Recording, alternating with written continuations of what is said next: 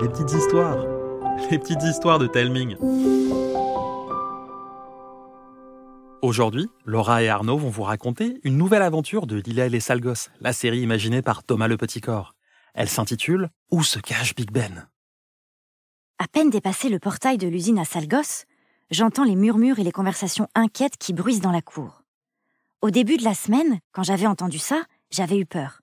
J'avais imaginé une interro surprise généralisée, une bêtise qui avait mal tourné ou l'obligation de faire ses devoirs. Mais maintenant, je sais de quoi il s'agit. Comme tous les matins, je retrouve Samuel et Bernard, adossés contre le mur du réfectoire. C'est encore cette histoire de Big Ben? Ouais, et ça commence à être bizarre. T'imagines? Ça fait cinq jours qu'on l'a pas vu. Même Pelote, le mouton fugueur de mes parents, il part pas aussi longtemps.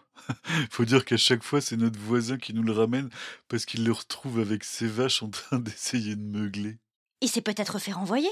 Qui? Pelote? Mais non, Big Ben. renvoyer De l'usine à Salgos Impossible. Ou alors il s'est fait boulotter par l'abominable troll des classes? Hmm, j'ai un doute. Vous savez quoi?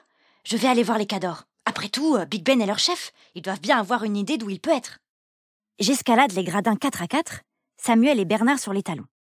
Arrivé en haut, je remarque les sourires à l'envers et les épaules affaissées de ces gaillards qui d'habitude passent leur temps à bomber le torse. Pendant que je marche vers les cadors, Samuel me glisse à l'oreille. Ils sont tellement perdus sans Big Ben qu'ils sont renoncés à organiser leur tournoi de cerf-volet. De cerf-volet? C'est quoi ça? C'est comme un match de volet, sauf qu'à la place de frapper la balle avec ses mains, on utilise des cerfs-volants. C'est hyper beau à voir. Sauf quand tous les fils s'en mêlent, là, ça ressemble plus à rien.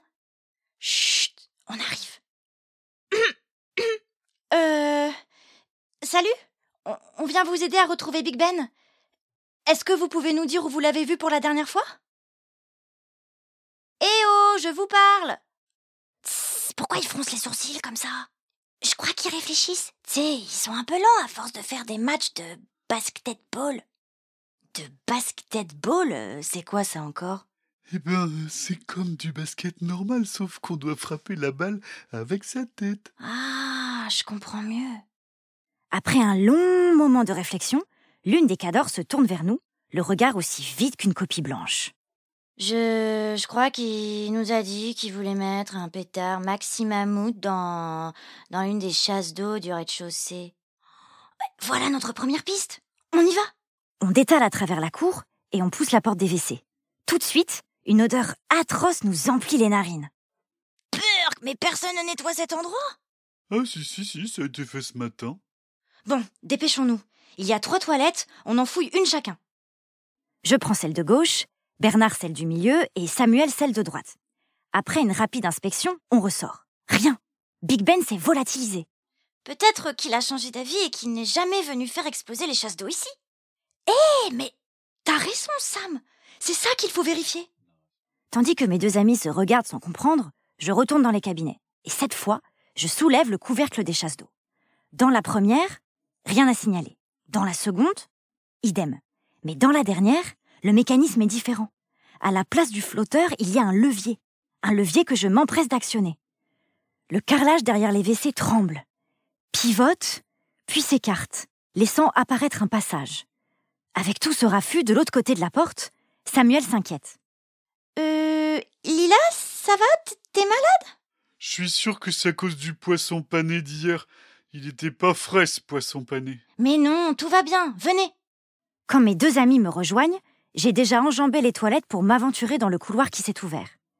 À l'intérieur, le sol est glissant comme du savon et il fait aussi noir que dans un casier. Samuel sort un porte-clés lumineux de sa poche. Tu crois vraiment que ce machin va nous éclairer? Les gadgets que le prof de techno nous fait fonctionnent jamais. Oh mais celui-ci c'est pas celui de monsieur Soudure, c'est celui que m'ont troqué les fabricants. Sam appuie sur le bouton et une lumière aveuglante envahit le couloir. Ah ouais ils auraient même dû fournir des lunettes de soleil avec. Ça crame un peu les yeux au début, mais on finit par s'habituer. L'exploration commence. On tourne, on vire, on gravit des échelles, on descend des toboggans, on tombe dans des cul-de-sac et finalement, on aperçoit une porte. Tout au bout d'un long tunnel en pente. Soulagé, on avance vers elle quand, clic Je me retourne et je vois Bernard, le pied posé sur une dalle de pierre qui s'est enfoncée sous son poids. Oh oh Pour regarder beaucoup de films d'aventure, je peux vous dire que ça, ça sent pas bon. Et Samuel a raison. Derrière nous, le plafond s'ouvre en deux et laisse tomber une pierre gigantesque. Une pierre qui roule vers nous, prête à nous écraser. Courez On prend nos jambes à nos coups et on fonce vers la porte. Le problème, c'est qu'elle est fermée. Et la pierre, elle, va de plus en plus vite. Bernard et Samuel ont beau s'acharner sur la poignée, on est coincé. Il faut que je trouve un plan. Malgré le stress, j'essaye d'estimer la taille du caillou et... Ok. Vous me faites confiance? Oui, oui, oui, oui, oui. Alors rentrez le ventre et collez-vous au mur. Lila, on va se faire écrabouiller comme des crêpes. Faites ce que je dis. J'avale une grande bouffée d'air et je me plaque contre la paroi en tentant d'être la plus fine possible. Samuel et Bernard m'imitent. On ferme tous les yeux et soudain, boum L'impact retentit dans tout le couloir. La pierre nous a frôlé et a arraché la porte avant de poursuivre son chemin vers l'extérieur. Vous voyez? Je vous avais dit de me faire confiance. Avoue que t'as eu du bol quand même. Un peu. On enjambe les débris et on sort du tunnel. Après un rapide coup d'œil, on se rend compte qu'on est derrière les sapins cabanes. Ces arbres immenses dans lesquels vivent les perchés, des élèves qui se tiennent à l'écart du reste de la cour. Maintenant, on doit découvrir par où Big Ben est parti. Tout en imitant une pelleteuse qui gratte le sol, Bernard cherche des empreintes. Mais c'est Samuel qui trouve un nouvel indice au milieu des buissons. Un pétard Maxi Mammouth.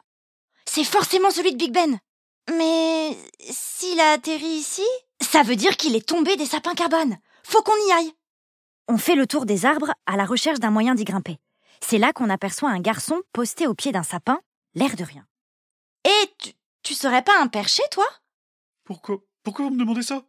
Euh, Peut-être euh, parce que t'as des feuilles dans les cheveux, des aiguilles de pain plein tes vêtements et que t'as de la résine dans les mains? Mais Ça prouve rien. Quand même Tu pourrais nous faire grimper là-haut? Euh, ça se pourrait, ouais. Cool Mais ce serait pas gratuit. Ah Combien tu veux? Alors, 12 frites à la fraise, euh, 6 mégagommes et 4 têtes cramées. Quoi? Mais c'est hors de prix Et vous savez ce que c'est, hein? J'ai des amis à nourrir, moi. Bernard et Samuel fouillent dans leurs poches et en sortent le butin demandé. Parfait. Euh, par contre, euh, l'ascenseur est trop petit pour 4. Je peux en prendre qu'un. Oula, euh, euh, j'avoue que moi, euh, j'ai un peu le vertige. Hein. Euh, le max où je peux grimper, c'est un tracteur. Lila, ça te va d'y aller? Ouais, promis, je fais vite. Le perché siffle entre ses doigts. Une cabine en bois suspendue à une corde descend d'un arbre. Le garçon entre à l'intérieur et me fait signe de le suivre. Une fois dedans, il siffle à nouveau et la cabine commence son ascension. Petit à petit, Samuel et Bernard deviennent microscopiques. Et moi, bah... J'ai des fourmis dans le ventre. Heureusement, on arrive vite fait au sommet.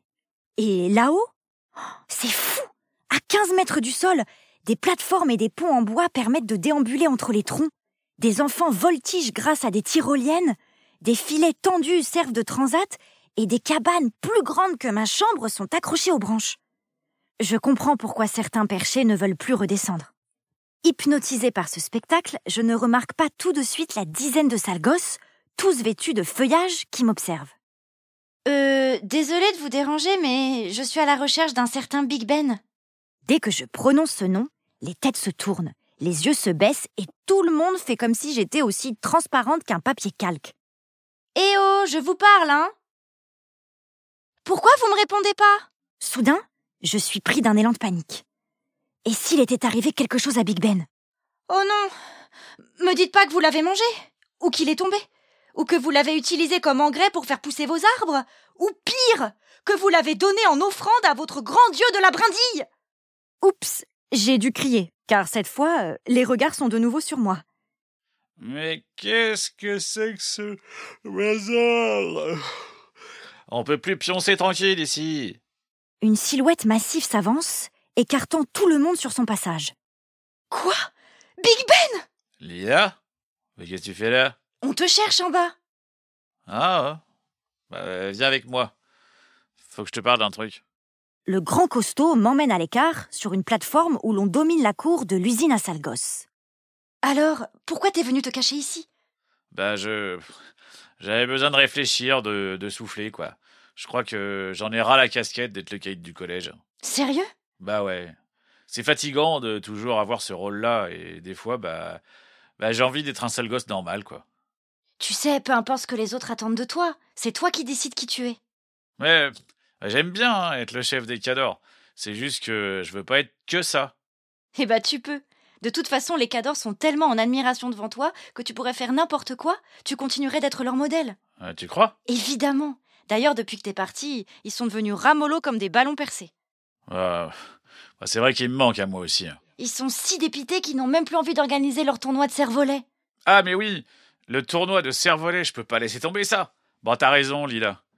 Je vais continuer d'être le chef des cadors, mais je ne m'interdirai plus d'être autre chose. Et si je veux être euh, un danseur étoile, un gymnaste ou peintre de trousse, eh ben je le ferai.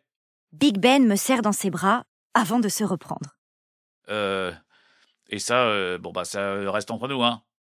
Je lui fais un bisou sur la joue et lui adresse un clin d'œil. Bien sûr. Allez, j'ai hâte que tu me montres comment on fait du cerf-volet. Et voilà, une nouvelle aventure de Lila et les sales s'achève.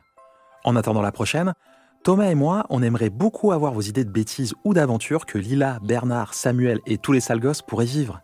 Partagez-nous vos idées en laissant un commentaire sur Apple Podcast ou bien pour celles et ceux qui utilisent Spotify en cliquant sur le bouton Répondre situé sur la page de l'épisode.